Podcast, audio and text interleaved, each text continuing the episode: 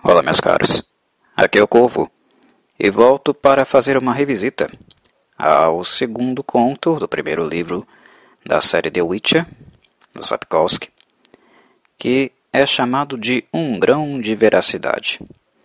O evento para ele, onde nós discutimos mais profundamente e abrimos para debates e apreciações, está aí no Clube do Livro, link no Discord, anexado aí na descrição do vídeo. Para quem se interessar a debater um pouquinho mais acerca deste conto e apreciar um pouquinho o texto do Sapkowski mais a fundo, é só ingressar aí através do link no Clube do Livro aqui do Cantinho do Corvo. Bem, como o segundo conto do livro, do primeiro livro da obra, é mais do que natural que o Sapkowski, o autor da obra, continue a introduzir alguns conceitos, um pouquinho mais do lore, do mundo que ele quer apresentar para os seus leitores. E uma necessária pontuação em relação à escrita do Sapkowski deve-se ao fato de que ele é um autor que não é, não é o típico narrador romancista de fantasia que apresenta de uma vez o seu lore. Na verdade, essa apresentação ela é, digamos, periódica. Nós vamos captando essas apresentações, vamos pensando algumas informações aqui e acolá. É algo mais esporádico do que uh, um testamento que se dá logo de cara. Então, o The Witcher, a, a, obra em si, é uma obra que nós vamos conhecendo na medida em, em que vamos lendo pequenos fragmentos, pequenos fragmentos, e vamos tomando propriedade do mundo de The Witcher na medida em que, em que vamos passeando nesse mundo, na medida em que vamos inserindo nós mesmos neste mundo e o conhecendo em pequenos detalhes. E o nosso guia, como sempre, é o bruxo Geralt de Rivia.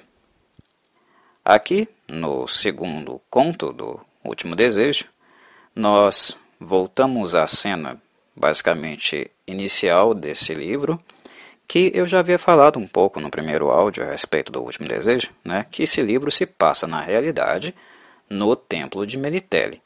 Algumas pessoas leem o Último Desejo e ficam um pouco confusas com essas cenas. Geralt às vezes está num lugar, às vezes está no outro, parece que fez algumas coisas antes uh, daquele fato ou depois daquele fato. As pessoas costumam se embananar com a leitura de O Último Desejo. E eu volto a reforçar que O Último Desejo é um livro que se passa no Templo de Melitele.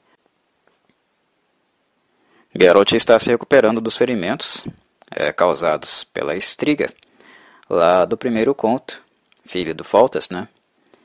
É, que realmente né, causou muitos danos a ele.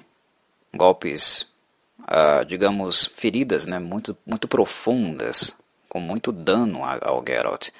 E ele está no templo de Melitele se curando. Então o último desejo se passará no templo de Melitele. O livro, através dos contos, que são memórias, nada mais do que memórias de um passado breve ou distante, algumas memórias são mais distantes, irão nos apresentar um pouquinho do mundo de The Witcher e quem é Geralt de Rivia. Onde ele estava, onde ele agora está, quais os eventos que levaram ele a estar da forma como está e vivenciando algumas sensações, sentimentos e tendo alguns, algumas ideias, algumas projeções em mente, em virtude também desse passado dele. Né? Uh, o segundo conto, Um Grão de Veracidade, continua nos conduzindo por isso. E a cena inicial, na verdade, é uma continuação da introdução, né, daquela parte que introduz o primeiro conto, né, o bruxo. Uh, a Yola levanta-se, né, está pronta para deixar Geralt, e percebemos que ela estava com ele mas com um objetivo também muito claro. aqui nós temos que ponderar algumas coisas. a Ayula queria estar com Geralt. Ela quis é, deitar-se com Geralt de Rivia. É, ela não foi forçada a isso. Esse é um ponto.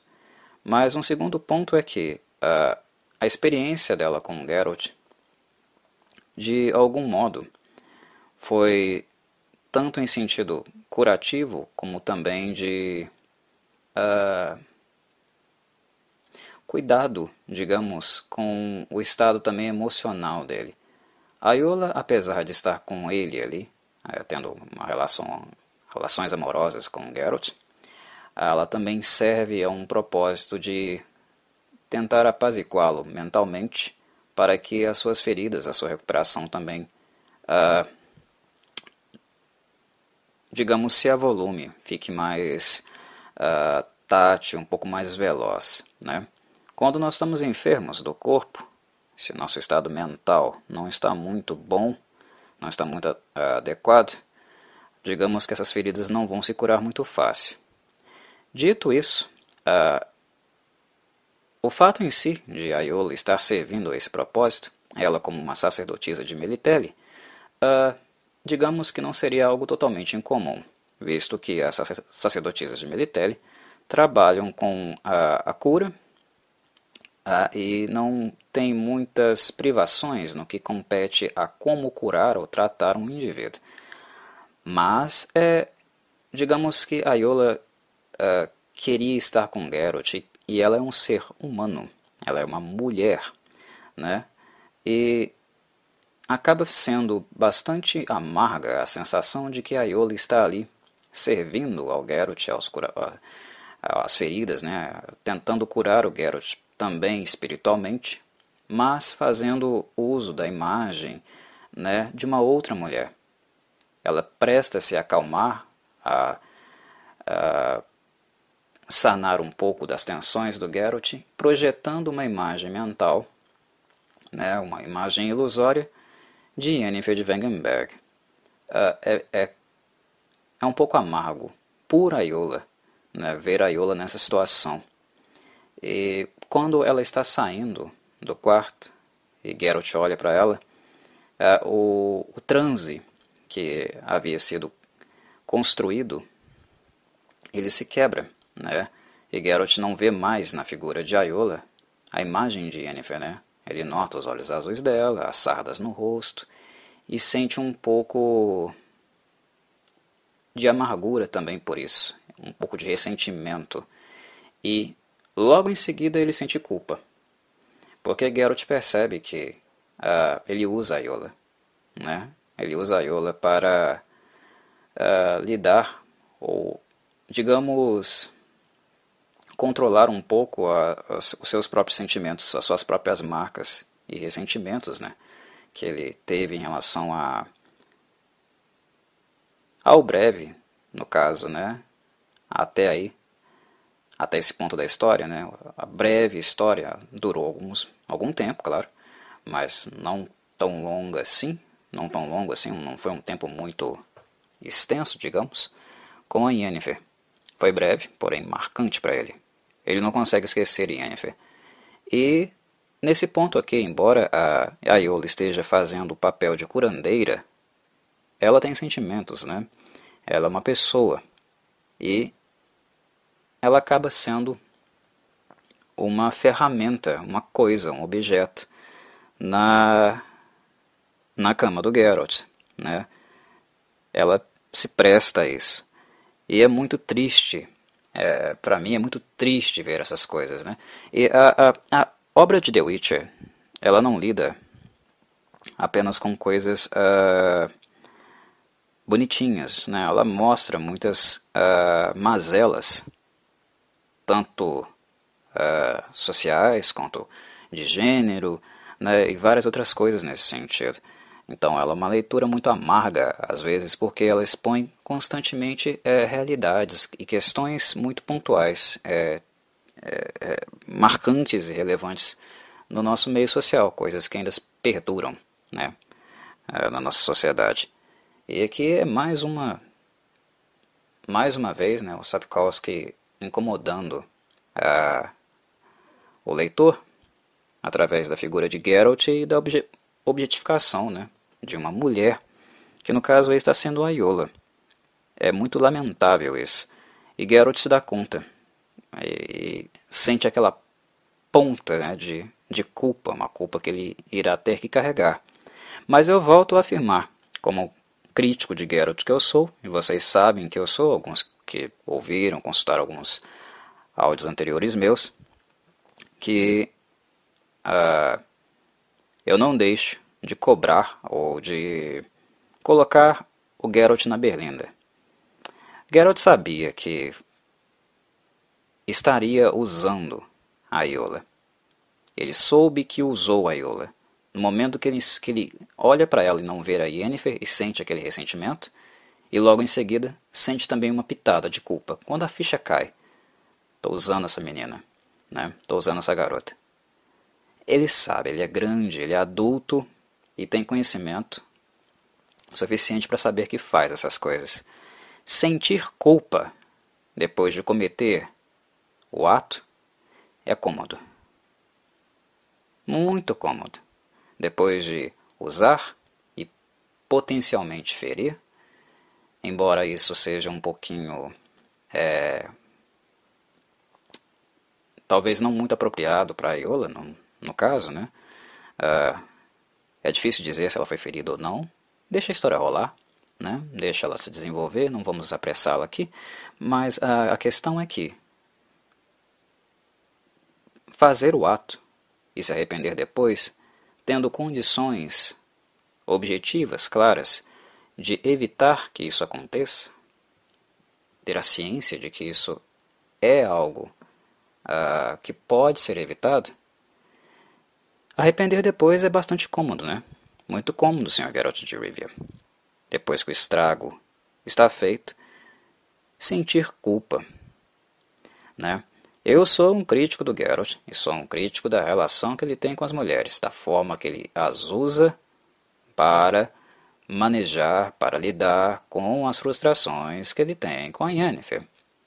Isso eu irei sempre colocar, irei sempre frisar a cada vez que o Geralt objetificar uma mulher. Então, acostumem-se. Acostumem-se porque eu sempre vou tocar nessa ferida. Aqui é mais um episódio.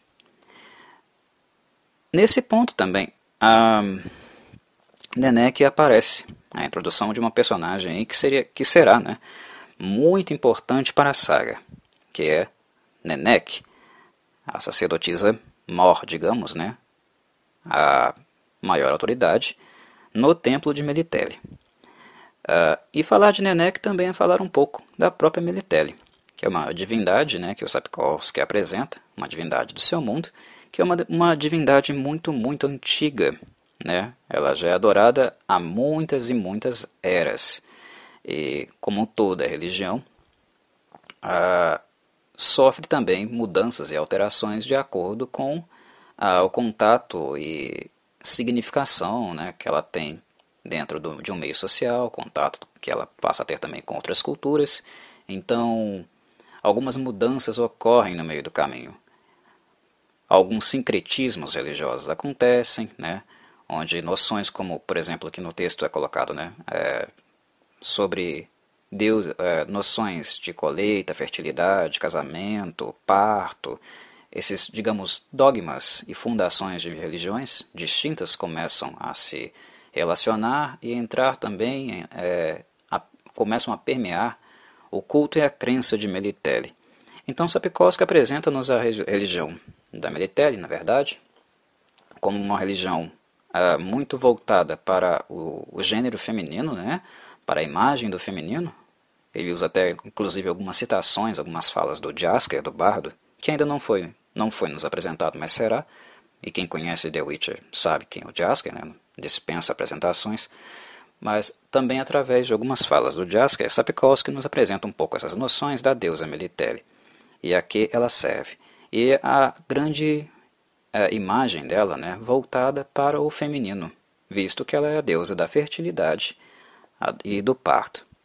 E digamos que na obra Nenek, além de ser uma grande amiga do Geralt, é quem conduz, né, quem uh, media para que a obra de Melitelli, os dogmas de Melitelli, sejam de alguma forma seguidos, né, exercidos no mundo. E o templo de Melitelli, lá em Elander, que é onde o Geralt está, uh, presta-se a formação né, de é, sacerdotisas que cultuam a Melitelli, que poderão se tornar uh, amas, uh, orientadoras, parteiras, médicas, várias outras coisas, desde que essas profissões né, ou ofícios dessas sacerdotisas que tendem a não ficar ali, né, porque ali é apenas uma escola de formação, elas irão sair para o mundo e exercer a, a fé de militar, elas tendem a seguir profissões e ofícios que estarão relacionados à fertilidade, a, ao parto e coisas relacionadas a isso. Né? O templo de Melitele também é narrado e descrito como um lugar fantástico no, em termos medicinais, e é justamente por isso que o Geralt procura o templo de Melitele depois de ter sido arregaçado, arrebentado pela estriga, filha de Foltest. Os ferimentos dele foram tão graves e profundos que era apenas ali que talvez ele conseguisse sanar um pouco essas feridas e voltar à ativa o mais rápido possível.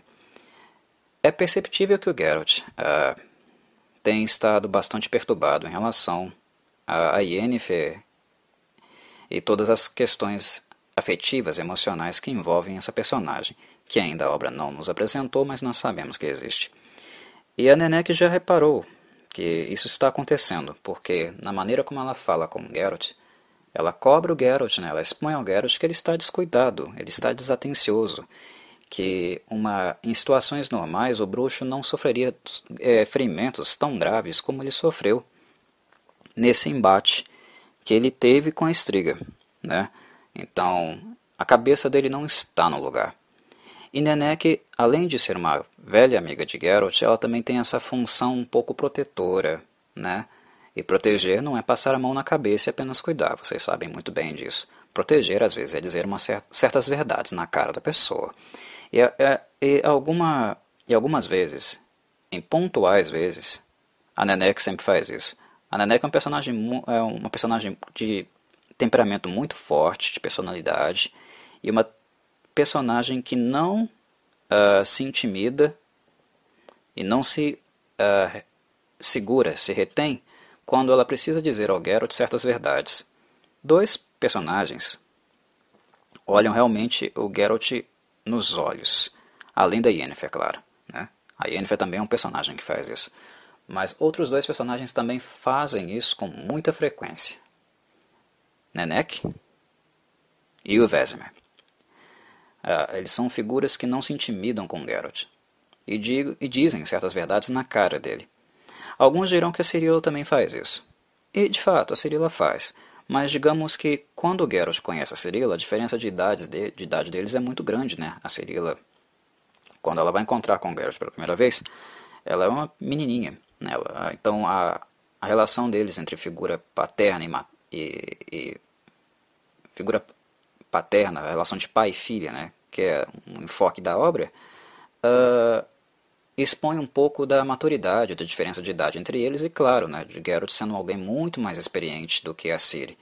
Então, nos primeiros momentos da obra, é mais uma relação de educação, onde Ciri vê no Geralt uma referência de alguém, né, uma referência tanto uh, prática, vivencial, quanto também moral.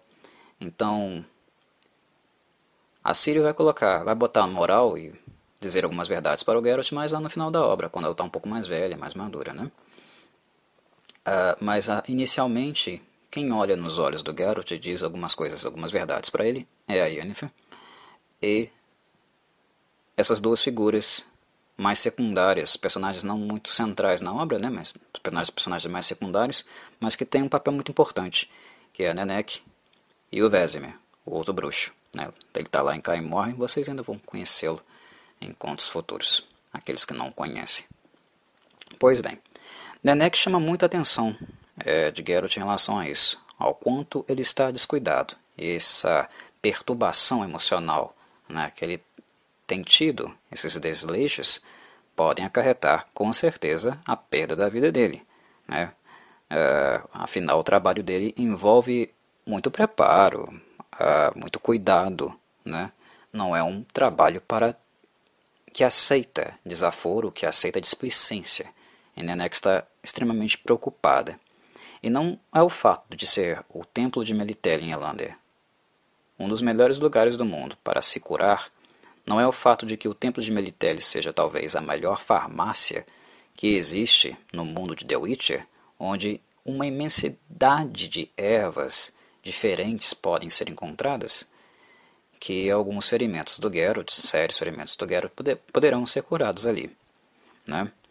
E Nenek demonstra certa preocupação em relação a isso. Essa cena inicial, antes de entrarmos de fato no conto que envolve né, um grão de veracidade, uh, é importante porque ela vai explorando, ela vai definindo lore e nos apresentando personagens que têm muita importância na, também na, no, no, que caracteriza a bússola moral de Geralt. Uh, quem é próximo do Geralt uh, são pessoas que, as quais o Geralt tem muita consideração. E quando ele pensa e reflete alguma, algumas vezes, né, ele procura por algumas respostas uh, no meio dos seus dilemas, ele sempre pensa nessas pessoas. Então, essas figuras de referência, mesmo que elas não estejam presentes no decorrer da obra, como Nenek e Vesemir, serão alvos do pensamento e da reflexão dele certamente. Mergulhando então em um grão de veracidade, o título do conto em si né, que é alvo aqui do nosso podcast, uh, nós vemos Geralt uh, como ele, na maior parte do seu tempo, está sozinho, sozinho, numa estrada deserta, em cima da Plótica. Plótica, né, a sua égua, égua baia, que é sempre a sua companheira. Um detalhe importante é que uh, Jaskier, é, normalmente na obra, sempre acompanha muito o Geralt para cima e para baixo, né? Onde o Geralt vai, o Jaskier dá um jeitinho de ir atrás. É como cão e carrapato, né? Se podemos nos referir assim, né? O Geralt, no, o, o Geralt, no caso, é o cão e o Jaskier, com certeza, é o carrapato. Mas uh, existem momentos que o, o Jaskier não está presente. Onde o Jaskier está presente, uh, são, em, eh, na maior parte, o que nós temos enquanto narrativa dos livros. Porque são eventos que o Jasker, talvez em 90% deles, né, da, da obra, ele está presente, porque ele é o narrador, de fato, né, aquele que registra as experiências, as histórias, as aventuras desse bruxo. E também as desaventuras, né, uh, desventuras, digamos assim a do Geralt. Então, a, o que nós temos, é, bibliograficamente falando, são presenças de Jasker. 90%, de, 90 dessas presenças são físicas, ele está presente. Mas digamos que tem um 10% aí, ou talvez uns 15% que o, o, o Jasker não está. E que a obra nos indica, nos aponta que de alguma forma o Geralt acaba falando para ele, dando exemplos para ele, narrando. Aí o Jasker vai, vai lá e faz os seus registros. Né? Mas, embora nós tenhamos essa percepção de que tanto os livros quanto o Jasker é figura marcante e alguém que registra os feitos do bruxo, na sua maneira toda pomposa e até exacerbada muitas vezes, né? Ele escreve bardicamente, né? digamos. É, mesmo que tenhamos essa forte impressão, a vida de um bruxo não é uma vida de muita companhia, né? é uma vida basicamente solitária. E tudo aquilo que não é apresentado nos livros é bastante solitário. Um bruxo, a vida de um bruxo é bastante solitária. E é um traço marcante da obra, sensível da obra, e que algumas pessoas deixam passar batido. Plótica, a égua a qual o Geralt de Rivia sempre nomeia da mesma forma, embora muitas plóticas já tenham passado pela mão dele, é sempre plótica, é sempre esse nome. Ele sempre vai nomear a sua égua baia como plótica, algo que a CD Projekt Red ela, né, ela traduz, ela mostra bastante de forma competente nos games, né, a, égua trocando de cor e tal. É, sim, a, a, a Plotka é sempre uma companheira do Geralt, ele a vê assim, ele a considera assim. E, Plot, e Plotka é um animal, é uma parceira de Geralt para ele. Ele vê o animal e trata o animal com um profundo respeito. Né? Ele é como aquele ser humano, né? É, são, são como aquelas pessoas que têm um animal e vê, e o animal realmente como um membro da família. Não como uma coisa, não como um simples pet, como um brinquedo. Plotka, para o Geralt, é alguém importante, é uma parceira dele. E ele tem profundo respeito com o animal, na maneira como ele trata, conversa com ela. E, a, e o conversar de Geralt com Plotka é uma das coisas mais engraçadas também, mais é, hilariantes, digamos, dos livros. Porque o Geralt é muito solitário. Então ele Plotka também serve como uma, uma um escape, né, uma uma fuga para ele dessa solidão, né, uma forma dele poder ouvir a própria voz e ter alguém para conversar. Plotka é companheira de Geralt. Ele fala com ela não à toa, porque ele sempre está sozinho. Ele precisa de alguém para conversar, né? Então ele fala: "Hum, Plotka, esse caminho é um pouco estranho. Talvez devêssemos ir para outro lugar." Nossa, Plotka, hoje está muito calor.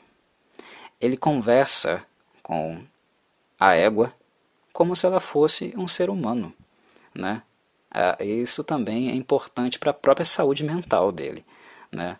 Ah, muitas pessoas não têm essa percepção, esse sentimento, veem a égua apenas como um meio de transporte. Longe disso, Plotka é muito, muito importante, até para, como eu disse, né, para a própria saúde mental do bruxo.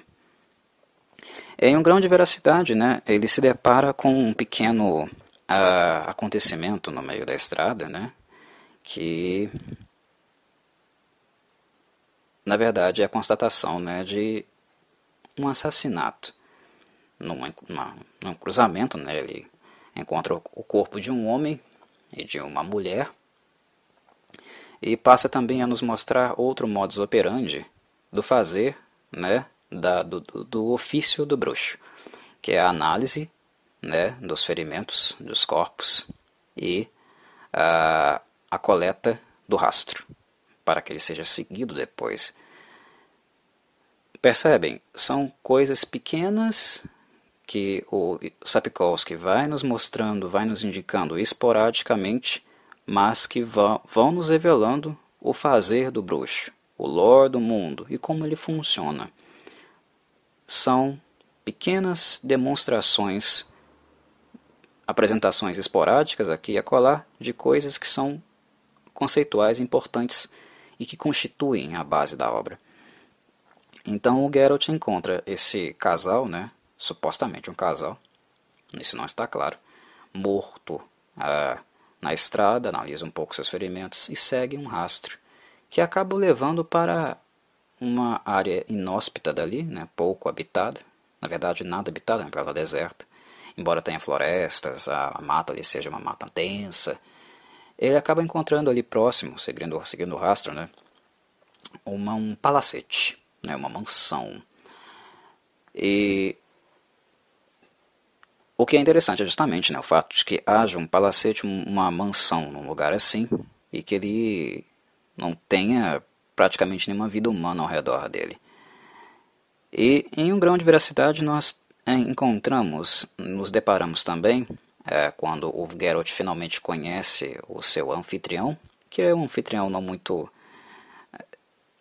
É um anfitrião, mas digamos que ele não convidou. O Geralt entrou na casa do sujeito, né? Mas assim, o encontro uh, entre essa figura chamada Nivellen e o Geralt uh, revela-nos também uma coisa que eu creio ter falado, se eu não me engano eu falei disso no primeiro áudio, lá em O Bruxo, que é a visão que o Geralt tem sobre a monstruosidade. O fato de alguém parecer um monstro, ser monstruoso, para o Geralt não quer dizer absolutamente nada.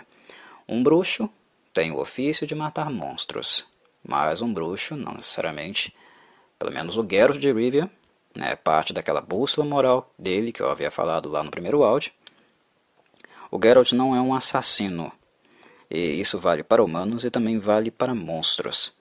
O que pesa e o que o Geralt analisa na, uh, durante seu trabalho, né, durante as suas andanças, as suas errâncias pelo mundo, é a bússola moral dos envolvidos.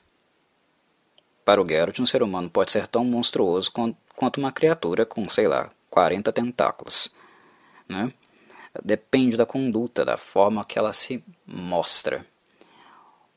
O Nivellen, a princípio, né, ele iria se apresentar depois, iria dizer o nome para o Geralt depois. Eu não estou narrando aqui né, o conto é, linearmente, eu estou apenas fazendo comentários sobre ele. Importante frisar isso. Ele, a princípio, ele tenta intimidar o Geralt, né, para que ele vá embora. Até porque ele tem aparência monstruosa. O Sapkowski descreve a personagem como alguém, né, um humanoide com rosto né, monstruoso. Embora o corpo dele também né, tenha ficado forte, troncudo e tal. Mas a princípio é um monstro humanoide. Ele é bem peludo, né, ele tem uma cara, né, uma, um focinho que parece uh, de urso.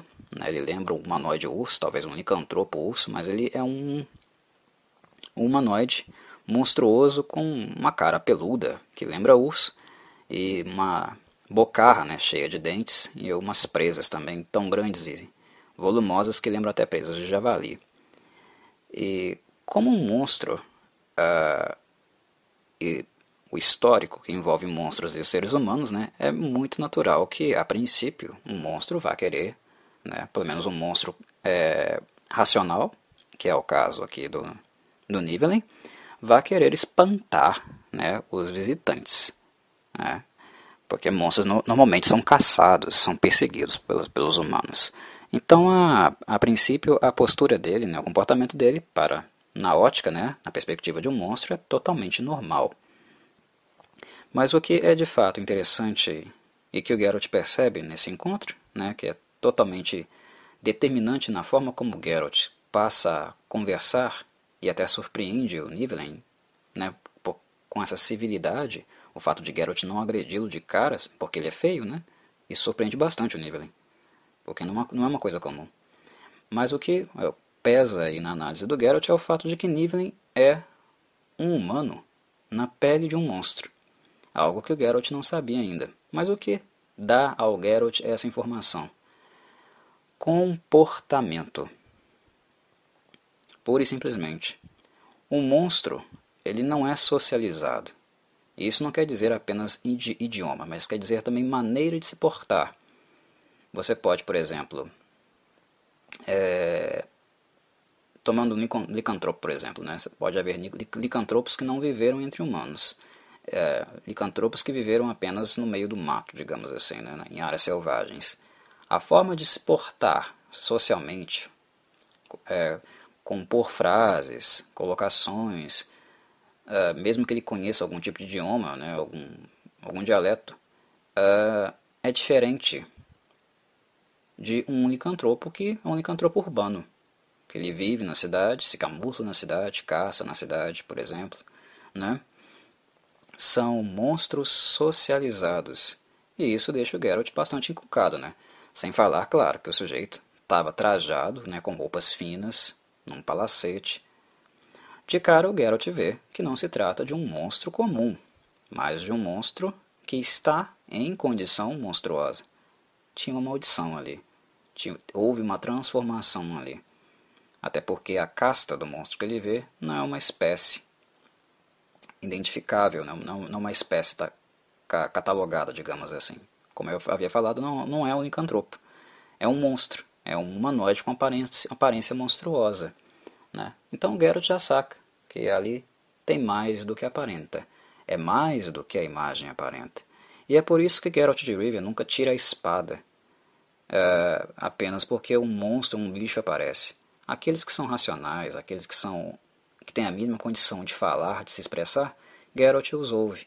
E é por isso também que ele acumula contatos e amizades tanto no âmbito no mundo dos humanos quanto no mundo dos monstros, porque para ele o que faz um monstro não é a sua aparência. Nivellen fica bastante surpreso, e por ser um monstro é, solitário, né, na maior parte do tempo, ele passa anos solitário, ele acaba gostando da presença do bruxo, né? o convida para entrar, né? o, é hospitaleiro na medida que o bruxo se porta assim com ele, e nós vamos é, sendo apresentados a outros elementos, outros pontos da história, que vai ficando cada vez mais claro que Nivelen está nessa condição de amaldiçoado. Geralt faz, faz muitas perguntas para o Nivelen durante esse texto, né, durante esse conto, que até, até deixa ele um pouco irritado. Parece que Geralt está o entrevistando. Embora ele não tivesse sido contratado para isso, né, ele está o entrevistando para saber o que diabos aconteceu com esse cara, que ele está monstruoso desse jeito. E um outro detalhe, né, eu acho que é um detalhe é, relevante a ponto de ser narrado, de ser descrito aqui também, é o fato do poder absurdo, né, que não necessariamente está no Nivelen, mas está naquele lugar. A aura de poder e as coisas absurdas, totalmente inexplicáveis do ponto de vista, de vista físico, né, que acontecem ali. Por exemplo, o fato do Nivelen sentir fome e apenas bater na mesa e comidas aparecerem do nada, brotarem do nada, jarros, comidas, bebidas e coisas do tipo. O que envolve aquela, aquele palacete, a história daquele palacete, são coisas de uma força muito gigantesca. Né? Uh, algo que é interessante na, na obra do Sapkowski é como ele dialoga com algumas histórias e com, uma, com fantasias externas né, de outras leituras que ele fez, algumas leituras até populares, né, que digamos aí, aí que se esbarram uh, em aspectos uh, do mundo Disney, digamos assim, né, de narrativas e fantasias uh, com esse aspecto, com essa estética, mas que ele acaba adaptando e fazendo, né, escrevendo sobre elas ao seu modo, ao seu estilo, né? Então não é estranho para The Witcher coisas absurdas ou completamente fantásticas uh, acontecerem, né? super mágicas acontecerem no seu contexto, nas suas histórias, nos seus ambientes, mas é sempre de uma forma uh, witcheriana, digamos assim. Né? É uma forma sapkowskiana de apresentar isso, de dialogar com isso. Uh, e, mas sempre há uma análise, sempre há uma, uma indagação. Por que as coisas são assim? Né? Uh, o contato de Geralt com Nivellen ele levanta muitas suspeitas, tanto em relação à maldição que o ronda, e também o fato de Geralt ter chegado ali seguindo um rastro e antes disso, ter encontrado com uma figurinha né, bastante curiosa no meio do caminho. O que faz Geralt realmente chegar no palacete foi o um encontro com uma outra figura previamente. Foi uma, aparentemente, uma jovenzinha, né, de vestido branco, pele né, bastante clara, que o Sapkowski chega a descrevê-la como uma pele transparente, de tão branca que ela é, cabelos profundamente negros e olhos negros. Geralt, ao encontrar com ela no meio do caminho, uh, não tem muito tempo de entrar, fazer realmente contato com ela, entrar em diálogo com ela, porque ela foge, né? Ele inclusive chega a se apresentar, olá, né? Como é que você tá e tal. Mas a, a, a figurinha, né? A pequena jovenzinha foge. Mas pelos traços dela, né? Ao olhá-la um pouquinho melhor, Geralt de cara vê que não se trata de uma humana. E ela some. Ela vai em direção ao palacete, que o Geralt já havia avistado um, um pouco, quando ele estava um pouco distante dali ainda, né, uma torre de palacete. E ao encontrar com ele, ela foge. E ele acaba chegando lá na casa e encontrando o Nivellen. Quando o Geralt é, pergunta, no momento que eles estão entrando no palacete, se o Nivellen estava sozinho, o Nivellen reage de forma estranha. Né? Ele se enfurece. Mas depois parece que ele entende a pergunta do Geralt, que ele não queria dizer, supostamente que ele não queria insinuar o que ele estava insinuando. Foi uma defesa do Nivellen. Aí ele fala, ah, sim, você está me perguntando se eu tenho servos, se eu tenho criados. Não, não, não tenho.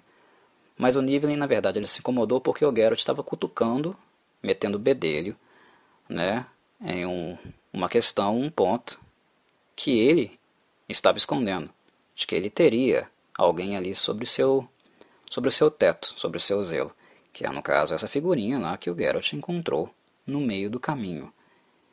E o fato dele, dele se enfurecer, dele ter entregado isso de cara, né? É, ele entrega que é segredo, e ele entrega também que é um assunto bem, ah, digamos, privado, um pouco complicado, que ele não está muito afim de mexer. E Geralt vai captando, né, como um bom Witcher. Ele não chega um a ser um Batman, né, como em termos de investigador, mas digamos que o Geralt está sempre averiguando as coisas, sempre pesquisando, né, cruzando informações e colhendo dados para suas análises. O Geralt é um dos melhores bruxos, né, pelo menos na narrativa ou a série né, deixa isso bem claro nesse aspecto. Na maneira como ele colhe informações das sutilezas que ele tem fazendo isso e como ele as interpreta. E Nivellen deixa muita coisa escapar.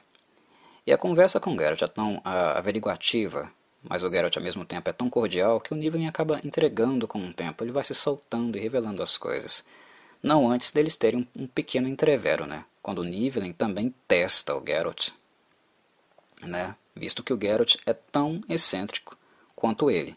Se ele é um monstro excêntrico, se ele se comporta totalmente diferente da, da forma como, como que um monstro iria se comportar, se ele é um monstro humanizado, civilizado, o Geralt é um humano muito humanizado também para um humano. Porque os humanos, bárbaros como são, medievalescos, animalescos como são, não agem daquela forma. Ao encontrar um monstro, o que o humano faz é pegar uma picareta e partir para cima, ou fugir. Então o Nivellen também testa o Geralt. Esse primeiro, esses primeiros contatos, essa, esse sentar deles na mesa e começarem a comer, a beber e a trocar informações, a conversar civilizadamente, é um mútuo teste entre ambos. É um testar entre ambos que vai se desenrolando, vai se desenrolando. Nivellen testando Geralt, Geralt testando Nivellen. E Nivellen testa o Geralt quando ele passa a falar de si, falar, a começar a, a revelar fatos do seu estado atual, do porquê dele estar assim, e ao apontar as fotos de família, né? A foto dele, ele mostra uma foto do, do, do pai dele, se não me engano, se eu me lembro bem, uh, uma foto que ele não sabe de quem é, e depois a própria foto dele. E a foto dele estava bem distante. E como ele consegue enxergar tão distante na escuridão, Geralt também não estava muito perto da foto e também a vê.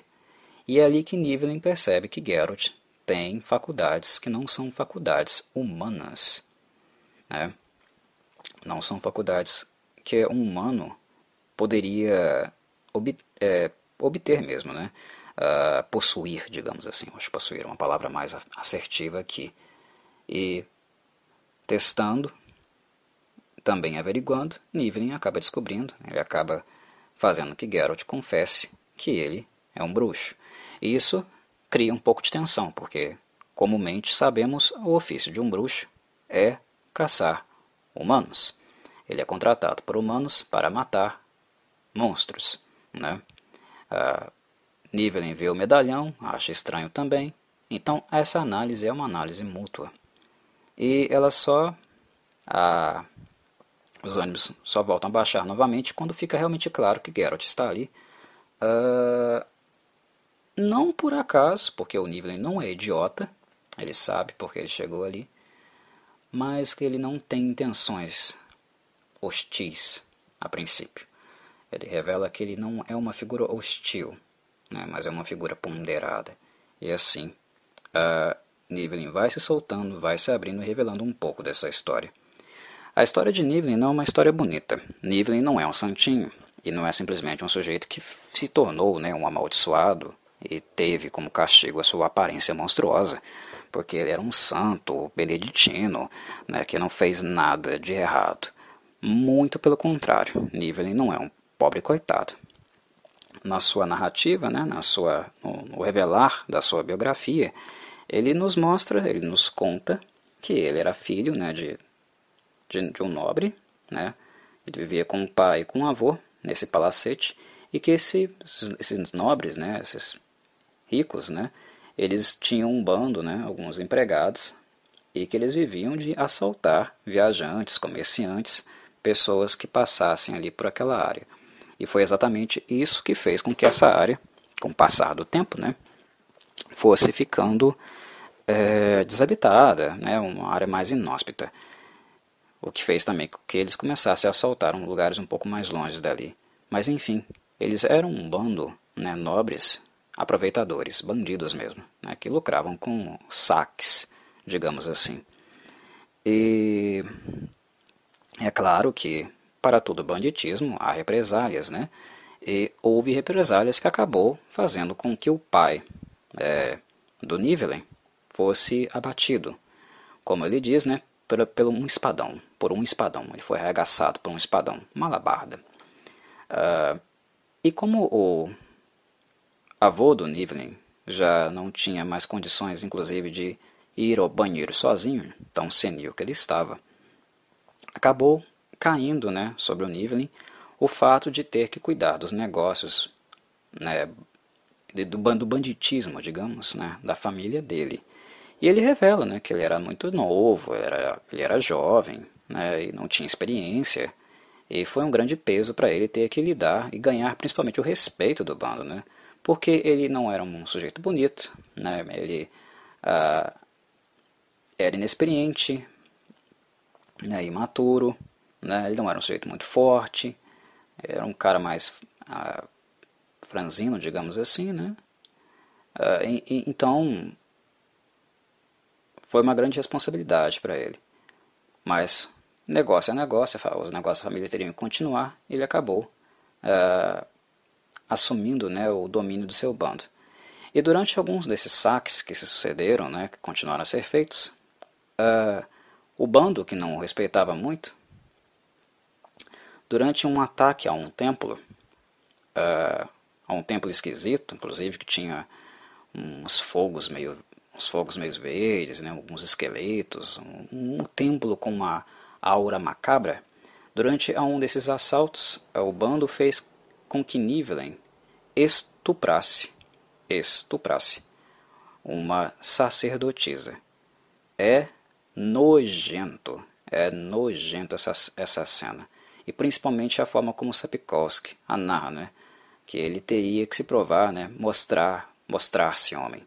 É aquele machismo mesmo, né? É bárbaro, animalesco, né? nojento. Uh, Sapkowski não nos poupa dessas coisas. Na verdade, ele expõe essas coisas de maneira muito forte. Né? E o leitor de Sapkowski o movimento que é necessário para o leitor de Sapkowski é realmente ler isso criticamente, na medida que esses ah, comportamentos, embora seja uma obra de época, de fantasia e medievalesca, é para perceber que esses, essas coisas não foram superadas, que esse tipo de machismo tóxico né, ainda existe. Então é uma cena assim extremamente pesada, porque eles agarram a sacerdotisa, né, retiram a roupa dela e, entre aspas, fazem Nivelen virar homem, né, monstro na verdade. Isso não é virar homem, isso é virar monstro. E ele estupra a sacerdotisa. E durante o estupro, né, a sacerdotisa joga uma maldição nele. Né, o chama de porco, de monstro, fala algumas palavras que ele não entende muito bem, né? fala sobre amor e sangue e acaba se matando. Ela pega um punhal, ela consegue acesso a um punhal e se mata. É uma cena realmente muito, muito pesada, né? É, mas é isso que no fundo Witcher, The Witcher, a obra é, é uma dark fantasy. Né? Ela quer expor elementos do real ela não quer fazer carinho em ninguém. Depois dessa barbárie, dessa coisa absurda,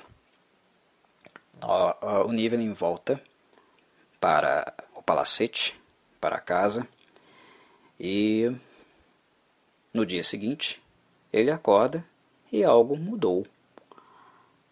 Os nomes que a sacerdotisa chamou, as referências monstruosas, a cara de porco, e outras coisas relacionadas a isso, ele acorda com aparência monstruosa, o que faz com que a maioria, a maioria dos seus servos, né, dos, dos bandidos, fujam dele, né, e que ele fique sozinho. Hum? E assim ele passa por muito, ele fica sozinho e assim ele passa muitos anos também. Geralt o questiona sobre isso e acaba recebendo a informação de que foram 12 anos, que já são 12 anos, né, que ele está no formato, né, na forma de monstro. E que ficou bastante solitário, né, ele não tem mais contato com o mundo externo. Uh, até que algo acontece. Ele narra uh, um, um, fato, né, um acontecimento, onde essa, essa questão da solidão ela muda um pouco, ela é alterada um pouco. Mas antes disso, né, o Geralt também se, se oferece para ajudá-lo. Né. Ele, na verdade, ele averigua né, sobre o que ele poderia fazer, se ele estava interessado em algum tipo de ajuda. E Nivelin, curiosamente, ele diz que não, porque agora ele é um monstro, ele tem força, ele é intimidador, ele tem dentes bons, ele fala que quando ele era humano, né, os dentes dele, dele eram, eram todos, todos fracos, podres, né, eram horrorosos, e que pelo menos agora ele tem algum tipo de respeito, né, algo que ele não tinha como humano. E também há mais um motivador aí para o fato de que Nivelin não quer ser ajudado, não quer quebrar a maldição, ou permitir que o Geralt pense em como fazer isso. Mas vamos segurar. Daqui a pouco chegamos lá. Mas enfim, o evento que muda, né, que altera essa solidão de Nivelin, na verdade, é quando um comerciante, passando trafegando pela região, acaba também sendo atraído pela, pela imagem, pela, pelo ambiente do, do palacete, acaba entrando ali no jardim e corta uma das roseiras do Nivelen. As, as roseiras que ele tem lá no palacete, na casa dele, são é, uma roseira de rosas azuis, que são as rosas de Nazé. Ele supostamente iria cortar essa rosa para dar para a filha dele. Nivelen ele já estava sozinho há muito tempo. Então, ao mesmo tempo que ele ficou bravo, irritado com o fato de alguém estar cortando a roseira que, o, que, os, que o pai, o vô dele, né, trouxeram de Nazé, plantaram ali, que, que supostamente é algo importante para a casa e para a família e para ele, ele viu nisso também uma oportunidade, né, de ter a, a alguém ao seu lado. E se lembrou também daquilo que iria, né, que na verdade vai explicar por que o conto chama um grão de veracidade. Ele se lembrou que ah, de um conto que supostamente uma ama é, dele, né, uma, uma babá dele, contou a ele uma vez sobre uma dama, uma jovem, uma donzela, uma nobre donzela, que dá beijo, dá beijo né, num, numa criaturazinha, né, e uh, essa criatura, o encanto que estava sobre essa, essa criaturazinha, ela, esse encanto é que ele é quebrado, ele se desfaz. E ela volta a ser de novo, né? ele volta a ser de novo, né? o príncipe encantado e blá blá blá. Lembra do que eu falei sobre Sapkowski trazer algumas obras populares e dialogar com elas na obra? Pois, pois bem, aqui nós estamos vendo justamente né, um exemplo disso, que é o, é o, conto lá, né, o texto baseado na princesa e o sapo. Uh, sendo introduzido aqui na obra de uma, de uma maneira sapkowskiana. Bem, Evelyn se lembra disso. Ele vê nessa intrusão do, do comerciante uma oportunidade de quem sabe conseguir para ele a sua princesa, a princesa que irá quebrar o seu encanto. Né? Então, ah, ele vai lá fora, né? ele intimida o comerciante, que morre de medo dele, claro, ele é um monstro muito forte, muito imponente. E ele diz para o comerciante que a única forma dele ir embora é deixar a filha dele ali com ele. Né? Uh, o comerciante fica desesperado, porque a filha dele é alguém só de 8 anos de idade. Algo que o Nibelin não sabia. Mas ele, ele, ao descobrir isso, ele até pensa, né? Nossa, caramba, eu sou, sou azarado mesmo, né? Nem quando eu quero roubar, né, surrupiar a filha de alguém, essa filha, essa mocinha tem idade suficiente para isso. Mas ele acaba ficando com dó do cara. Ele acaba ficando com dó do comerciante e, e o convida para entrar, para comer lá na sua casa. E ele lembrou também né, que tinha ah, no porão né, da, da casa, do palacete, bastante tesouros, bastante espólios das pilhagens que ele fazia. E que não necessariamente ele precisa agora, né? Ele não é um cara que vai frequentar a cidade mais. A, a, casa abre, fecha portas, aparece comida de acordo com o bel interesse dele. Então ele ficou com dó do, do comerciante e dá um pouco de dinheiro para o comerciante que vai embora. Vai embora com a filha dele. Mas vocês sabem como são né, as línguas do povo, né? os rumores, as fofocas. E não tarda que alguém apareça ali de novo, oferecendo a filha em troca de dinheiro. É isso aí. Né? De novo, Sapkowski nos mostrando né, cenas de uma cultura bárbara isso nos faz entrar em contato né, com acontecimentos reais mesmo, né? e não apenas da época medieval. Gente que vende a filha, usa a filha, coloca a filha na prostituição. Se vocês forem para a Ásia, né, tem até turismo disso lá.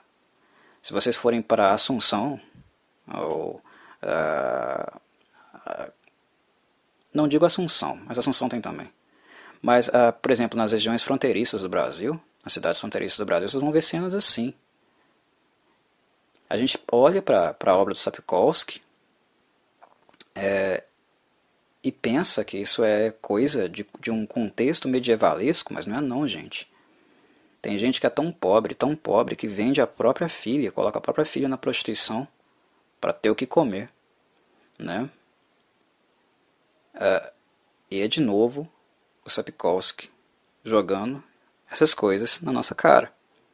Né? De novo, Sapkowski esfregando né, as mazelas sociais, a barbárie que a gente vive na nossa cara. Então, pessoas passam a visitar o Nivellen, levando suas filhas para vendê-las para ele por um determinado período de tempo. O primeiro comerciante, né, que teve aquele episódio com ele, aquele acontecimento lá com ele, deve ter informado que ele gostava de menininhas, que ele gostava de jovenzinhas, né, e que ele trocava uh, as filhas, poderia trocar as filhas por dinheiro. E começa a ir tanto gente muito pobre para trocar as filhas lá com ele, quanto né, gente que não precisa de dinheiro, mas que vê naquilo uma oportunidade de fazer um caixa. Né, coisas absurdas. E é por isso que eu falo, né, por isso que eu coloco em contraposição né, é, na verdade, espelho, né? essas cenas em coisas que a gente vê né? em, em cidades muito pobres, fronteiriças, ou até mesmo em cidades muito pobres aqui mesmo no, dentro do Brasil. Né? Tanto no Sudeste, no Nordeste, no Norte, no Sul. Tem coisas assim, existem coisas assim ainda, né? nojentas.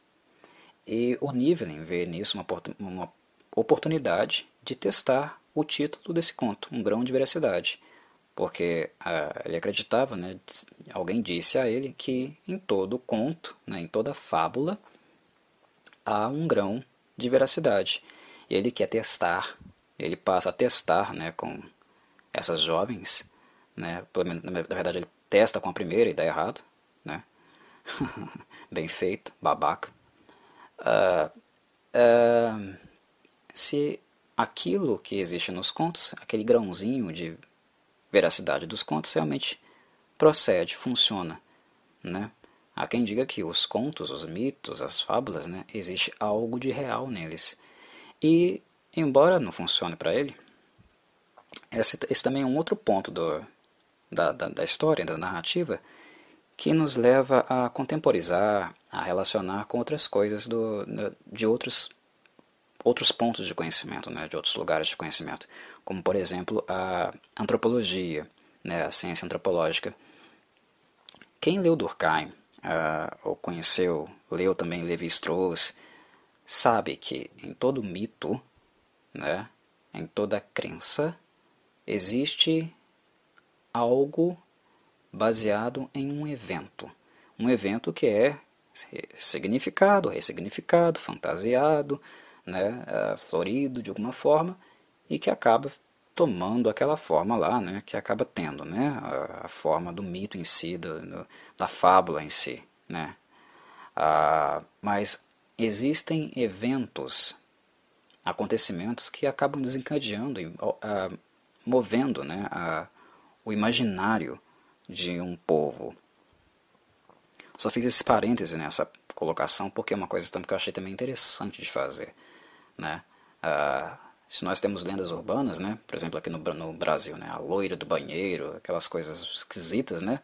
Ah, que cada região do Brasil vai ter as suas, tem um acontecimento, alguma coisa, um evento que leva as pessoas a fabularem, a construir essas coisas. Né? Eu creio que o Nivelin vai testar nesse sentido. E ele acaba quebrando a cara, porque não dá certo, mas ele acaba quebrando a cara de uma outra forma também, porque ele é meramente usado. As primeiras donzelas, né, as primeiras jovenzinhas, têm extremamente medo dele, mas depois de algumas semanas elas vão se soltando e acabam ficando com ele. Algumas já chegam, não estão nem aí, vão para a cama com ele mesmo, né? Ah, tem até, cita até o caso né, da, de uma delas, a Fene, que eles até brincavam de assustar viajantes e curiosos, né?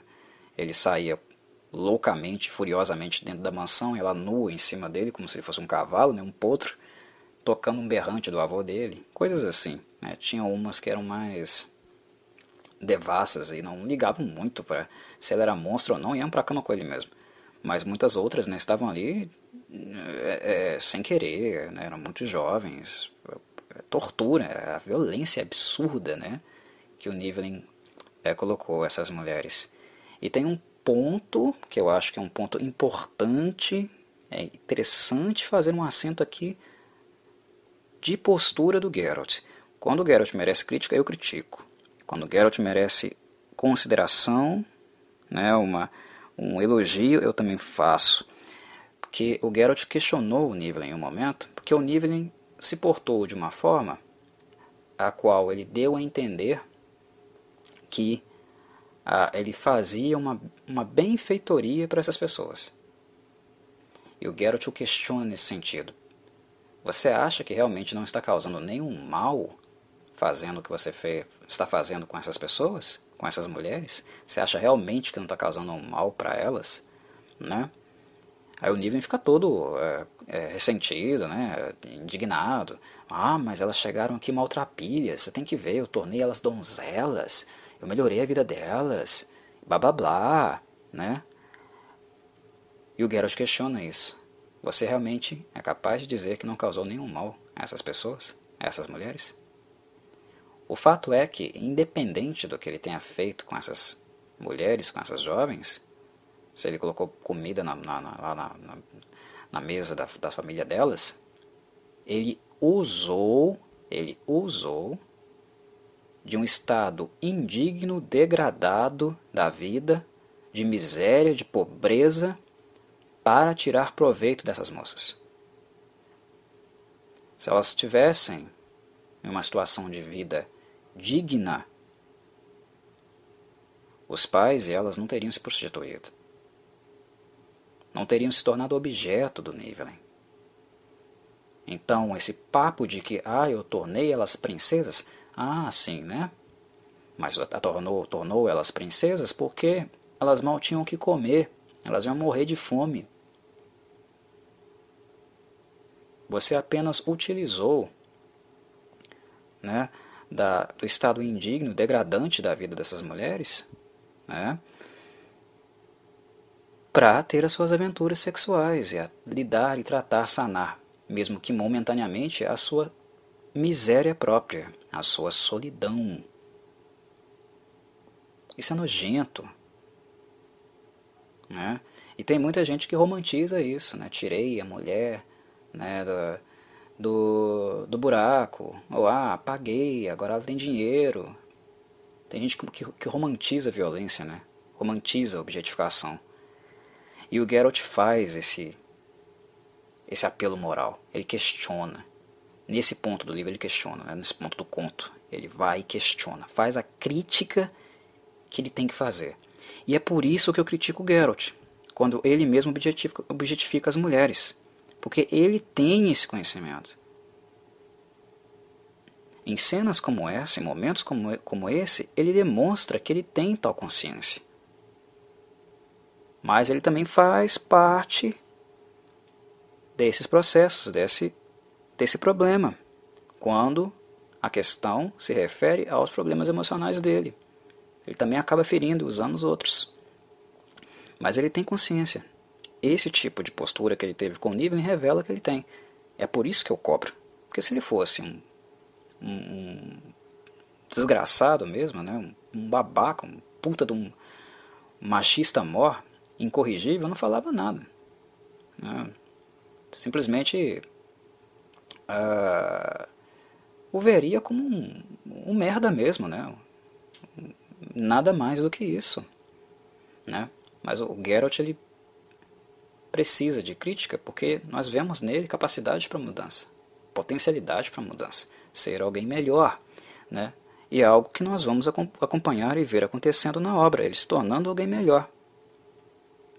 Lentamente, progressivamente, com muita ajuda, né, principalmente de Yennefer e Cirilla, mas nós vemos que no, o, o Geralt do final da obra é alguém muito melhor do que ele era aqui nesse, nesses princípios, nesses primórdios.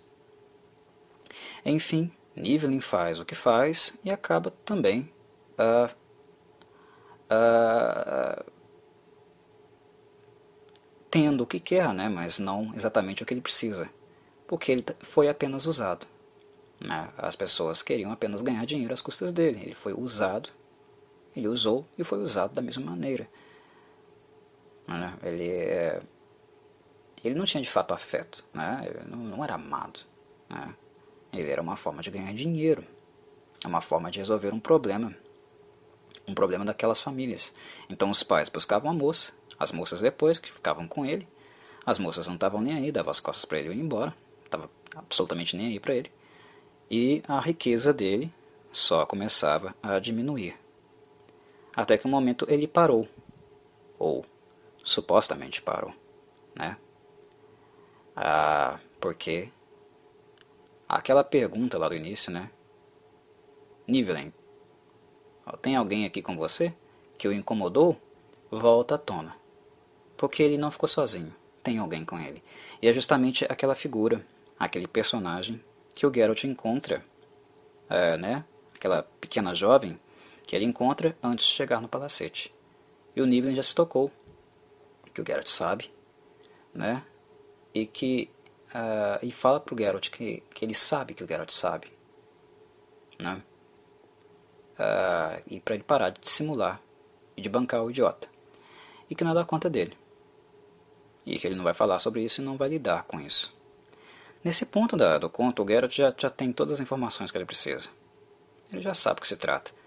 Mas como o Geralt, uh, normalmente ele tem uma postura muito ética, ele não costuma fazer o que as pessoas não querem que ele faça, mesmo que elas estejam erradas, né? ele tem essa esse discernimento, né? Ah, aquele, aquele, aquele, aquela história, né? Você sabe que a pessoa vai quebrar a cara, sabe que a pessoa vai se dar mal, né? tenta avisar, tenta ajudar, mas a pessoa não quer, não tem como você forçar ela. Não é da conta do Geralt realmente. Ele vai embora, né? Ele resolve ir embora, sair dali, enfim.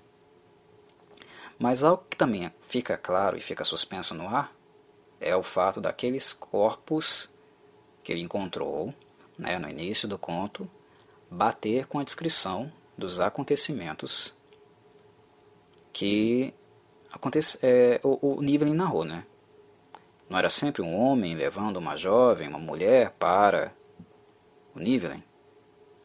E foi, ele encontrou corpos na estrada com essa descrição: um homem, uma mulher.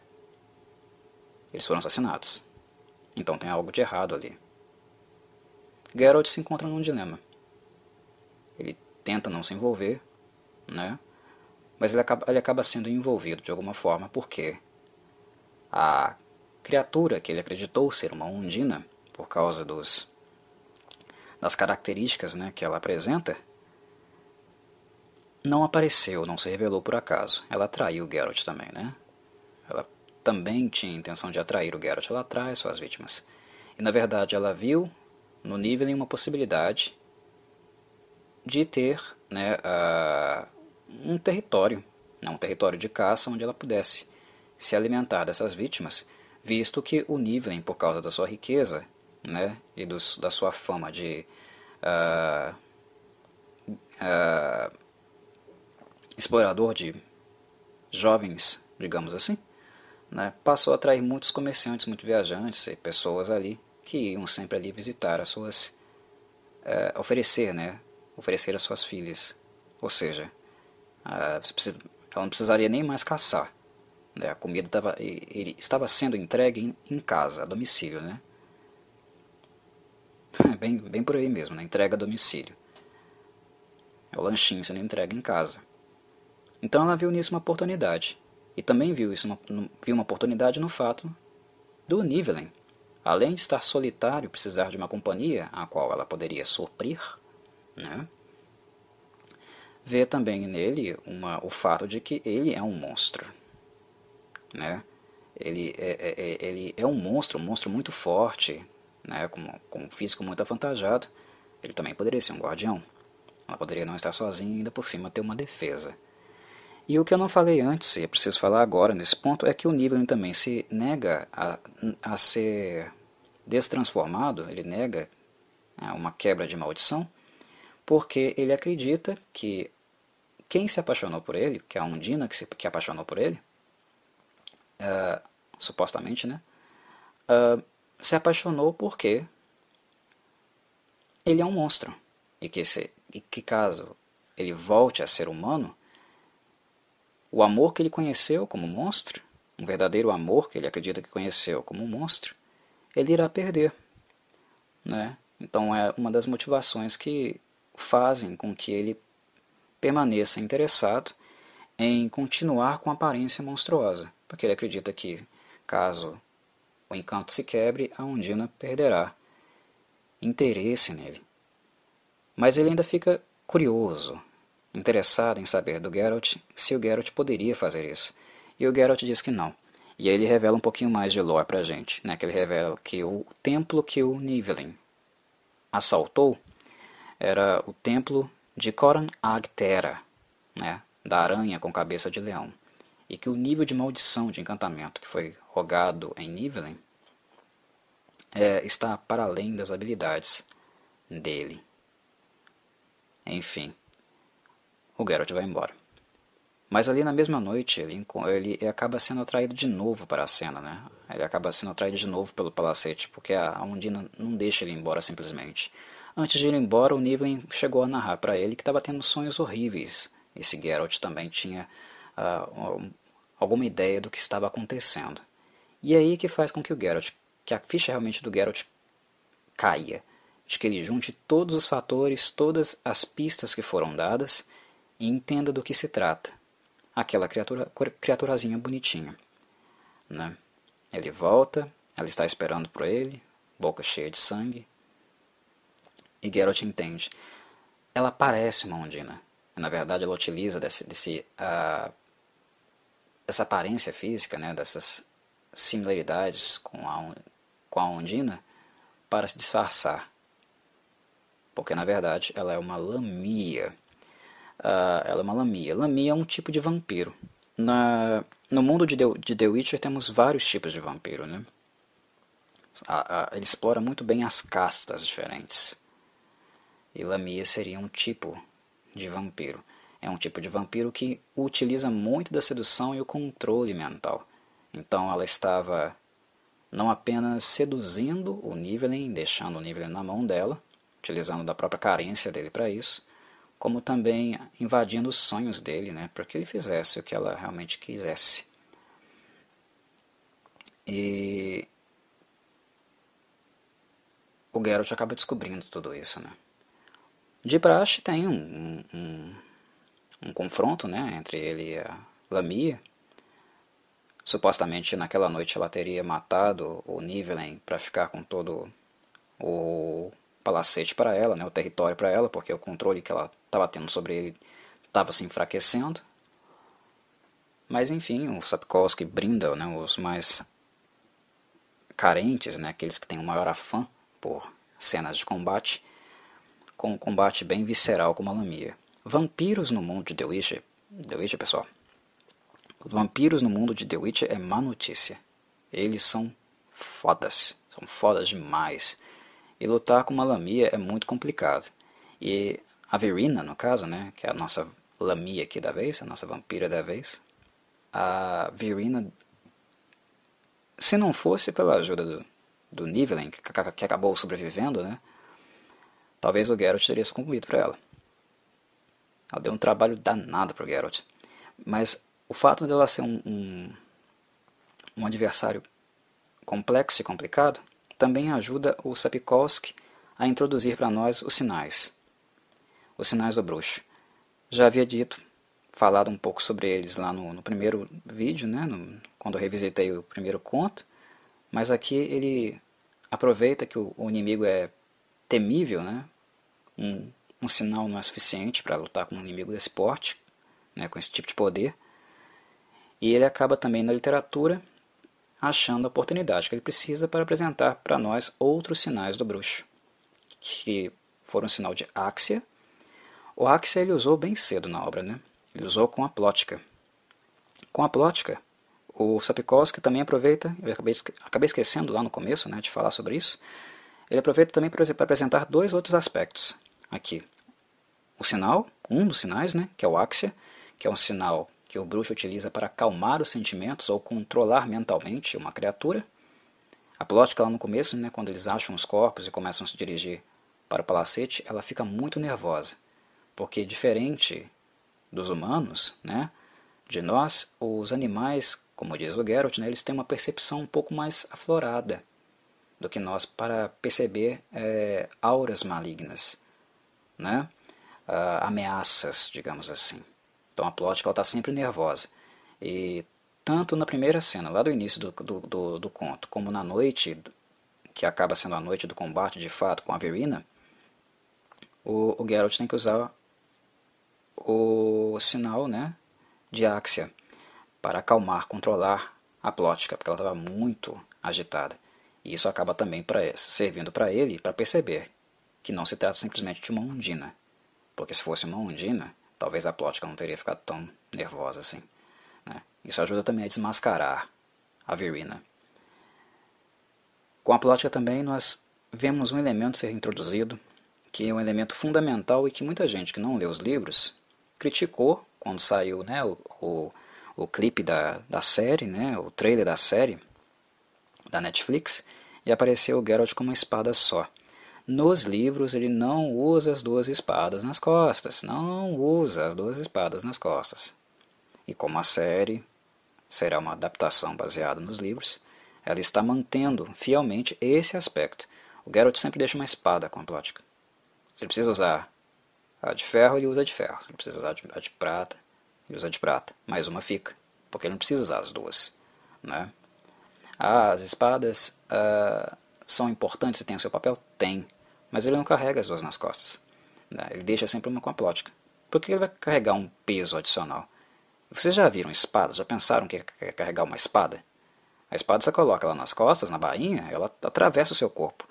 Para o serviço do bruxo, para a mobilidade que ele precisa ter, ter uma espada a mais, além de ser peso a mais, é um objeto que possivelmente pode também atrapalhar o seu movimento. Bruxos, por exemplo, não usam armaduras pesadas de metal, porque eles precisam se movimentar. A vantagem física que eles têm, com a habilidade física, com a, com a, com a destreza, né, a flexibilidade corporal, a velocidade, ela seria algo, uma vantagem que eles conseguiram mutagenicamente e que eles iriam perder se eles usassem armaduras pesadas. Usar armas, escudos a mais também passa aí né, um pouquinho pela mesma lógica. Então por que duas espadas? Usa-se a que precisa, a outra fica com a plótica. O outro símbolo que ele precisou, né, outro sinal, símbolo não, sinal que ele usou e que ele precisou usar foi o sinal de heliotrópio, que é um contra-defesa a feitiços, efeitos, é, baseados em uma origem arcana, né? Que a Lamia também possui. E o Quen, que é aquela proteção, barreira mágica né, que impede é, é, contatos, né, danos físicos. Como se bem vê, né, uh, no, no, fim, tudo acaba correndo bem para o Geralt, porque o Nivellen sobrevive, né, o ataque dela, a Verina não mata, realmente, ela diz que mata, né, mas acaba não matando, e, e o Nivellen ainda tenta colocar um pouco de juízo, né, um senso nela, mas a Verina não, não adianta, a Verina não cede, e quando ela ia atacar o Geralt, o Nivellen intercede, acaba ferindo ela mortalmente. E na hora mortes ali, né, durante o momento que ela estava sucumbindo, ela revela para o Nivellen que de fato ela o amava. Né? Ah, ela pronuncia algumas palavras, né? cria também uma, uma linguagem, um efeito mental, como ela fez com o Geralt, né? falando que ia matá-lo antes. Ela revela para o Nivellen que ela de fato o amava. Né? Uma uma cena bastante triste. Um monstro que ela também é capaz de amar, né? Ela também, ela, de alguma forma, né, o fato de usar o Niven, ficar com o Niven durante um tempo, o conto não deixa muito claro quanto tempo a Verina ficou junto com o Niven, mas supostamente não foi muito pouco, não foi, não foi pouco tempo, né? Ela ficou bastante tempo com ele. Ela acabou também gostando dele. Tanto é que não conseguiu de fato matá-lo, né? Ela acaba revelando isso no fim. E de repente, né? Quando ela revela para o Nivellen que o amava de fato, não conseguiu matá-lo, e ela morre depois do ferimento que, ele, que ela recebeu dele, o encanto de repente do Nivellen se quebra. Ele volta a ser humano. E aí retorna a questão do grão de veracidade, que há algo nos contos, né, nos mitos, nas fábulas, há um pinguinho de verdade, há algo que é baseado na realidade.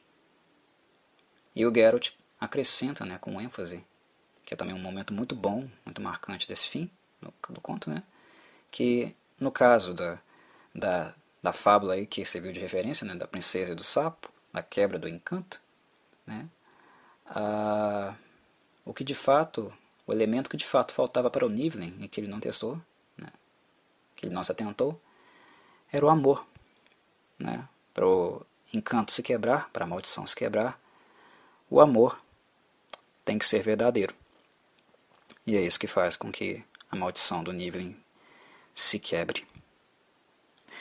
Bem, tópico longo, né? Eu, gosto de falar de The Witch, pessoal. Eu gosto muito da obra, né? Eu já sou prolixo, quando for falar de The Witch, então, os, os tópicos tendem a ficar muito muito grandes, né? muito extensos. Mas é algo extremamente gostoso. E os membros do meu canal sabem disso. E os mais novos já estão avisados, né? De que é, os meus podcasts eles tendem a ser longos, eles tendem a ser compridos, falar de muitas coisas. Eu não tenho um canal, o Cantinho do Corvo não se presta a fazer resumo. me, me presta a fazer associação livre, a pensar e utilizar os pensamentos que vão povoando a minha mente. Né? Então, quem gosta do canal, ou quem se identifica com o canal, tenderá a ser também aqueles que gostam de bastante coisa, de não, de não necessariamente uma informação resumida apresentada aqui, né? um review rápido né, de 10 minutos. Tem gente, que, tem gente que busca por isso, né? tem gente que procura por isso. Ah, eu quero um review rápido aí, para você me falar o que é a obra, resumidamente, a essência dela. Não, eu gosto de mergulhar. Gosto de mergulhar, gosto de sentir a obra, gosto de ir nos entornos dela, de respirar mesmo, degustar a obra, né? Porque isso me dá prazer. Né? É isso que de fato me dá prazer. E é o que esse prazer que me motiva a fazer os, os, os vídeos, né? Se fosse para fazer review rápido, de 10, 15 minutos, vídeos nesse perfil, né, nesse, nesse modelo, eu não teria um canal no YouTube. Eu, eu fecharia o Cantinho do Corvo. Porque para mim não tem graça. Eu não gosto disso. Gosto de ficar bastante com o objeto, com o texto ou com a arte que eu estou degustando. Fico, fico, fico, até quando eu sinto que deu. E é mais ou menos assim que as, as narrativas se darão aqui. Ok, meus caros? Por hora eu fico por aqui. Em relação a um grão de veracidade é o que eu tenho para dizer. Espero que tenham gostado. Um abraço.